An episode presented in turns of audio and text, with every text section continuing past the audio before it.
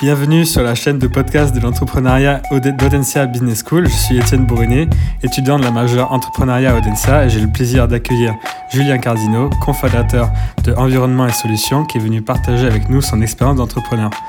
Cette saison se focalise sur les moments clés et les points de passage qui marquent les étapes de la croissance des nouvelles organisations, comment les process évoluent-ils, comment l'équipe change-t-elle?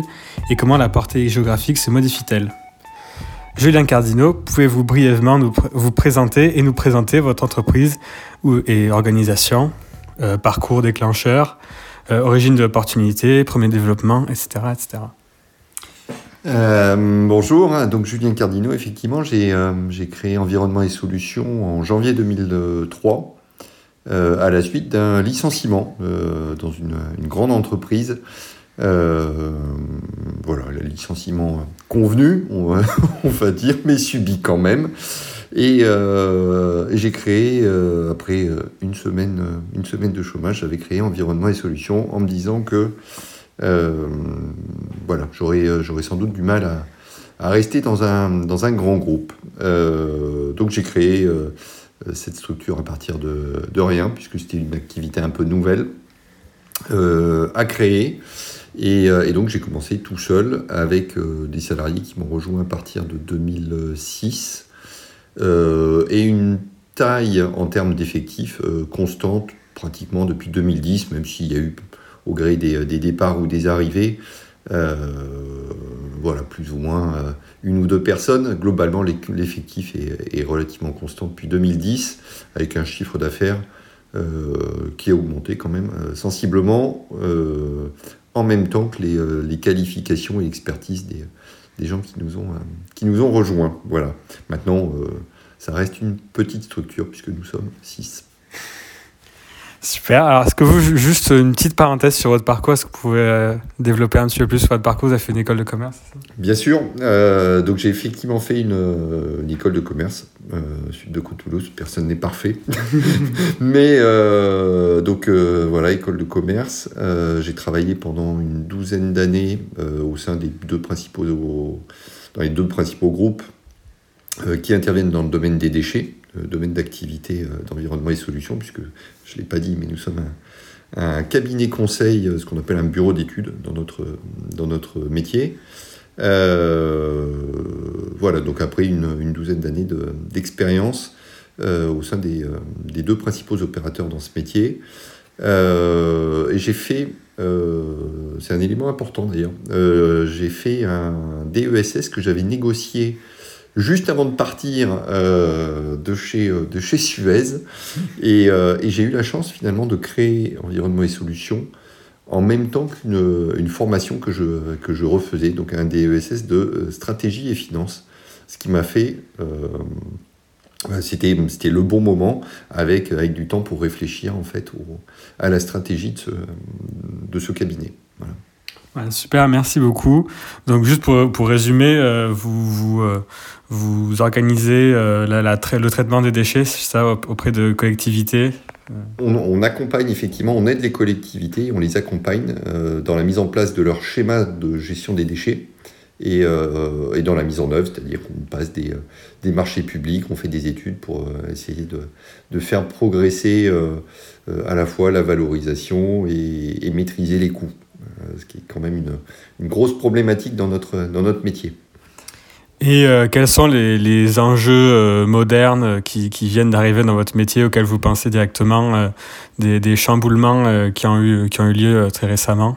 Alors, il y en a, il y en a beaucoup, à la fois au travers des, de normes environnementales qui se durcissent, donc qui poussent les collectivités à, euh, tous les, euh, allez, je vais vous dire, tous les deux ou trois ans à, euh, à mettre en place des, des nouvelles choses pour aller plus loin dans la valorisation, dans la réduction des déchets, dans la prévention. donc là, c'est une, une, contrainte forte et qui continue depuis une trentaine d'années. donc ça, c'est le premier sujet. Deuxième sujet, c'est une activité dans laquelle il y a pas mal de taxes, notamment ce qu'on appelle la TGAP, la taxe générale sur les activités polluantes. Euh, qui vient gréver une bonne partie des tonnages qui sont, euh, qui sont traités, euh, qui sont collectés puis traités, et qui oblige, avec des, montants de cette taxe qui ont été multipliés pour certains par 6 ou 7 ce qui vient gréver les, budgets des collectivités et, les oblige à trouver de nouvelles solutions pour maîtriser et réduire ces tonnages. Voilà. Donc ce sont les deux, les deux grosses tendances, à la fois obligations réglementaires et essayer de, maîtriser les coûts. Ah, super, merci beaucoup. Alors on, va, passer à des questions plus générales. Euh, est-ce que vous pouvez nous dire euh, quelles ont été pour vous les grandes étapes et les événements principaux, euh, positifs comme négatifs, qui ont marqué la croissance et le développement de votre entreprise Environnement et Solutions? Oui, effectivement, il y a eu, on va dire qu'il y a eu peut-être trois périodes. La première entre 2003 et 2006 où j'ai été tout seul euh, donc à, développer l'activité, puisque c'était une activité relativement nouvelle. Il y a quelques cabinets qui, euh, qui exerçaient cette activité, euh, mais relativement peu, et donc c'était une activité un petit peu à, créer avec, avec la nécessité de, de bien, bien peaufiner la stratégie. Donc c'est la première, première étape. Ensuite, à partir de 2006, il y a eu les premiers salariés. Euh, et à partir de 2010, on va dire, on a eu une taille de, euh, une taille de cabinet. Alors, dans notre, dans notre activité, ça reste bien entendu modeste, mais à partir de 2010, avec 6 salariés euh, et, des, et des, des, gains de contrat suffisamment importants pour, pour générer des vraies références, à partir de 2010, on a, on a atteint ce que j'appelle une taille critique dans notre activité, euh, qui nous a permis d'accéder à, tout type de, à tout type de contrat. Euh, et donc l'effectif d'ailleurs n'est pas allé au-delà de, au de 6. Euh, simplement, au fur et à mesure, on a eu des, des, gens de plus en plus experts, de plus en plus expérimentés aussi, hein, et un peu plus âgés, ce, qui, ce qui nous a permis d'augmenter aussi le chiffre d'affaires. Voilà. Très bien. Euh, quant au process, euh, entre l'amorçage de votre projet et aujourd'hui, vous avez mis en place une organisation permettant de soutenir votre croissance. Euh, que, que pourriez-vous nous en dire? Alors, la croissance dans notre métier, elle est relativement, en tout cas dans notre, dans notre cabinet, elle est relativement réduite, puisque en termes d'effectifs, j'ai dit, on n'a pas beaucoup progressé entre 2010 et, et aujourd'hui. Euh, ceci dit, ça a toujours été aussi une volonté de ma part euh, de ne pas de dépasser un effectif de, euh, allez, je vais vous dire 6 ou 8. en tout cas, je n'irai pas au-delà. Voilà, je, voilà. c'est, mais c'est, un, vrai choix et je l'ai, dit tout de suite après avoir, je ne vais pas dire souffert, mais euh, après avoir géré euh, des, très gros effectifs, puisque dans mon dernier poste, euh, j'avais une équipe de l'ordre d'un peu plus de 200 personnes, mais, avec, avec une structure relativement légère. Et quand c'est comme ça, on passe beaucoup de temps à gérer des ressources humaines. Et au bout d'un moment, on fait plus son métier. Et je m'étais toujours dit, quand ça s'est arrêté, j'ai trouvé ça super. et, et, pour le coup, ça changeait un peu le, euh, la vision et, je m'étais dit oui, euh, bien entendu, créer une entreprise, mais, euh, mais avec des effectifs beaucoup plus, beaucoup plus restreints pour, ouais, pour, avoir, pour continuer à faire un, métier qui me, qui me plaît. Donc la croissance relativement réduite, maintenant il y a quand même quelques outils qu'on a pu mettre en place avec, en recourant à des systèmes de détection d'appels d'offres, donc en passant par des prestataires qui, qui, proposent ces, ces outils-là. Et après, les, euh, tous les outils qu'on utilise, c'est des, ça va tourner autour du pilotage et de, et de, la gestion, plus finalement que, que de la croissance. Euh, voilà, l'idée pour nous, c'est de garantir une charge de travail suffisante pour occuper tout le monde sur des projets intéressants. Et aujourd'hui, on a cette, cette possibilité sans, sans, chercher à vouloir faire de la, de la croissance à tout va. D'ailleurs, euh, les, tous les indicateurs que je gère depuis euh, maintenant une, vingtaine d'années montrent que les années où on a fait le plus de, le plus de croissance, en dehors de 2021, euh, les années où on a fait le plus de croissance sont pas forcément les années où on a gagné le plus d'argent. Donc il faut en faire de temps en temps, mais euh, voilà, chez nous c'est très limité, c'est pas, c'est pas un objectif en soi. Très bien. comment, pour vous, passe-t-on d'un bricolage organisationnel à une entreprise avec des process? Alors effectivement, hum, c'est difficile parce qu'on a une activité où, où, chaque dossier est un peu différent. Maintenant, l'idée, c'est quand même, si on veut éviter de perdre trop de temps, c'est d'essayer de, euh, capitaliser sur les retours d'expérience euh, que l'on peut avoir sur, sur tel ou tel type de dossier. Euh, donc l'idée, c'est effectivement d'apprendre sur chaque dossier et de formaliser ce qu'on a pu ce qu'on a pu apprendre pour que la fois d'après, quand on retombe sur un dossier où on a une problématique assez similaire, on aille beaucoup plus vite et surtout on arrive à partager avec d'autres d'autres salariés euh, voilà, l'idée c'est effectivement un petit peu de, travailler là-dessus, sur le formalisme des, euh, documents sur lesquels on, intervient, des, documents de travail, des outils de dimensionnement euh, également. Donc c'est d'être le plus carré possible sur ces outils-là pour que on, arrive à, à, capitaliser et aller beaucoup plus vite voilà, pour travailler sur de nouvelles problématiques en parallèle. Très bien. Euh, maintenant, on va passer aux personnes. Euh, pourriez-vous nous dire qui, euh, quelles ont été les personnes à l'origine du projet, si vous avez rappelé vous étiez le seul fondateur? Conseil, mentor, etc. Et aussi, pourquoi pas, le, profil de vos employés aujourd'hui Donc, effectivement, j'ai commencé tout seul. Et alors, il y a deux actionnaires, le deuxième actionnaire étant ma femme. mais le, euh, donc il n'y a pas eu d'autres actionnaires euh, depuis, et c'est stable depuis, euh, c'est la même chose depuis, depuis la création. on a intégré bien entendu des salariés avec voilà, des, des, salariés qui sont restés parfois jusqu'à 4-5 ans. Il y en a un qui, qui a plus de, de 13 ans d'ancienneté. voilà, mais l'idée, ça a été de chercher à, stabiliser l'effectif, ce qui n'est pas toujours évident, surtout en période de croissance. Euh, mais euh, euh, voilà, stabiliser l'effectif, moyennant quoi, quand les gens restent 4 à 5 ans, c'est quelque chose de suffisamment, de suffisamment satisfaisant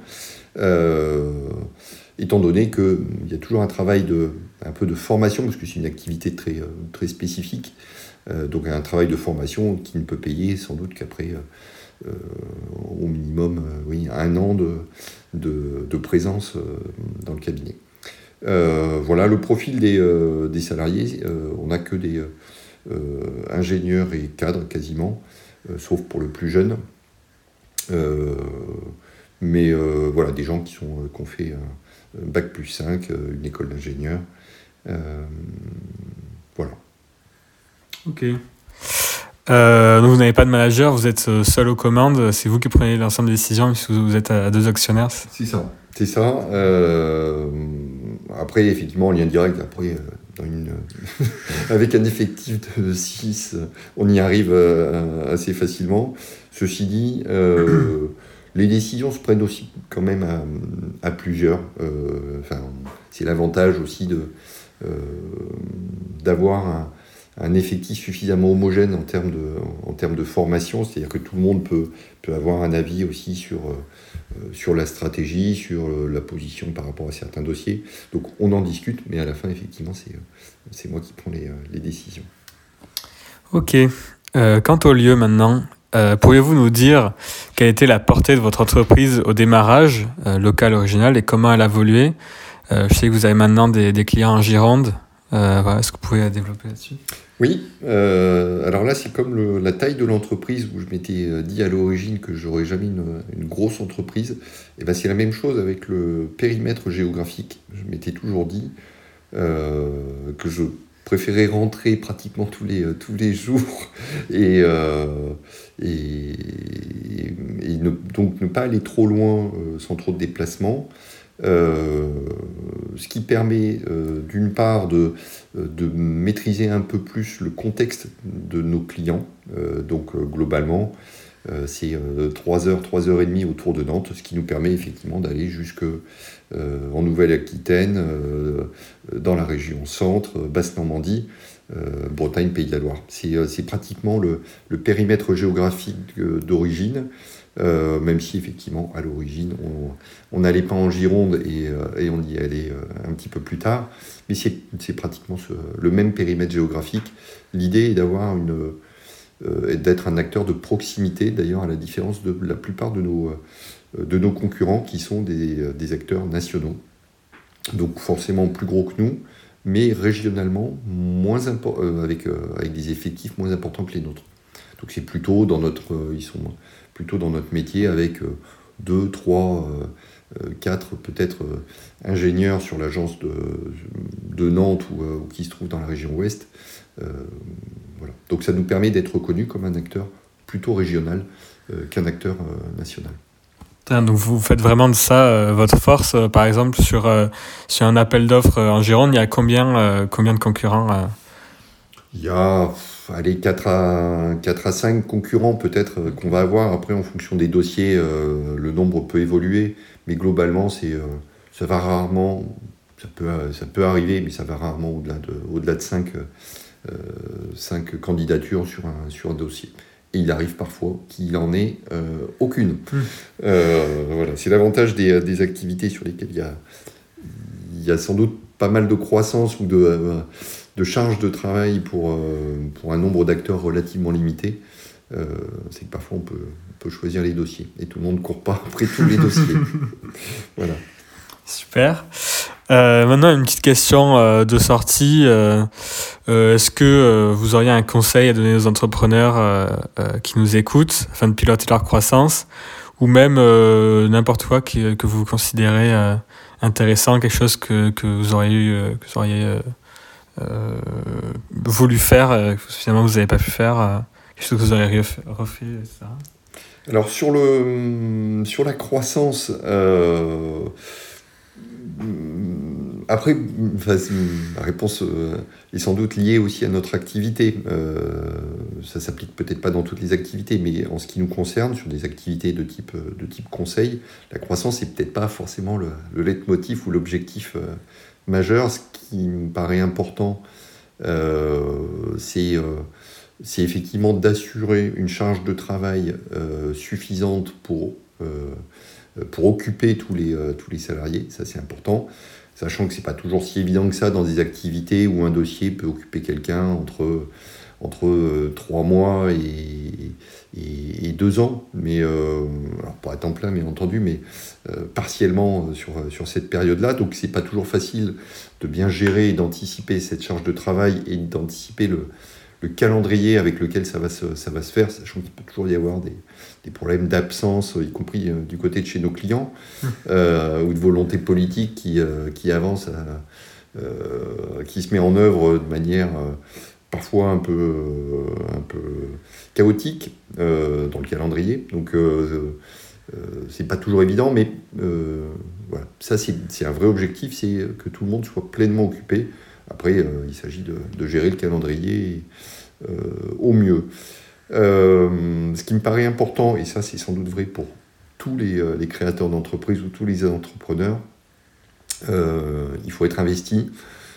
C'est-à-dire que euh, si à un moment donné on ne donne pas l'exemple et qu'on ne cherche pas à, euh, creuser, à comprendre le mieux possible son activité, euh, on risque à un moment donné d'être pris en défaut, soit par des salariés, soit, par, soit même par des, par des clients. Donc ce qui est important, c'est de s'investir de s'investir pleinement. ça ne veut pas dire forcément bosser 14 ou 15 heures par jour, mais mmh. voilà, c'est d'être réellement investi dans son, dans son activité. Euh, et mettre en place suffisamment d'indicateurs en termes de, en termes de gestion. Euh, moi, ça me paraît tout aussi important que la croissance, euh, qui permettent de savoir qu'on est, on est bien dans les clous et qu'à un moment donné, si ça, si ça dérape, c'est pas interdit de, perdre de l'argent. Ça nous est arrivé sur quelques exercices. Euh, c'est pas très grave. Ce qui est important, c'est de savoir pourquoi mmh. et donc d'être capable de, de l'expliquer et, si on sait pourquoi et qu'on met les moyens ou que le contexte se retourne, et eh ben assez rapidement, les résultats redeviennent positifs sans, aucune, sans aucune difficulté. Donc, l'investissement personnel, le, le, devoir ou l'obligation d'occuper tout le monde pour garantir la, pérennité du poste de chacun, ça c'est les deux premiers, et puis le troisième c'est de mettre en place des, indicateurs, des outils qui permettent de savoir exactement euh, où on en est euh, en termes de gestion. Super, eh ben, écoutez, merci beaucoup, un grand merci Monsieur Cardino d'avoir répondu à la question. Vous pouvez retrouver l'ensemble de nos podcasts sur podcast-entrepreneuriat.audencia.com. À bientôt.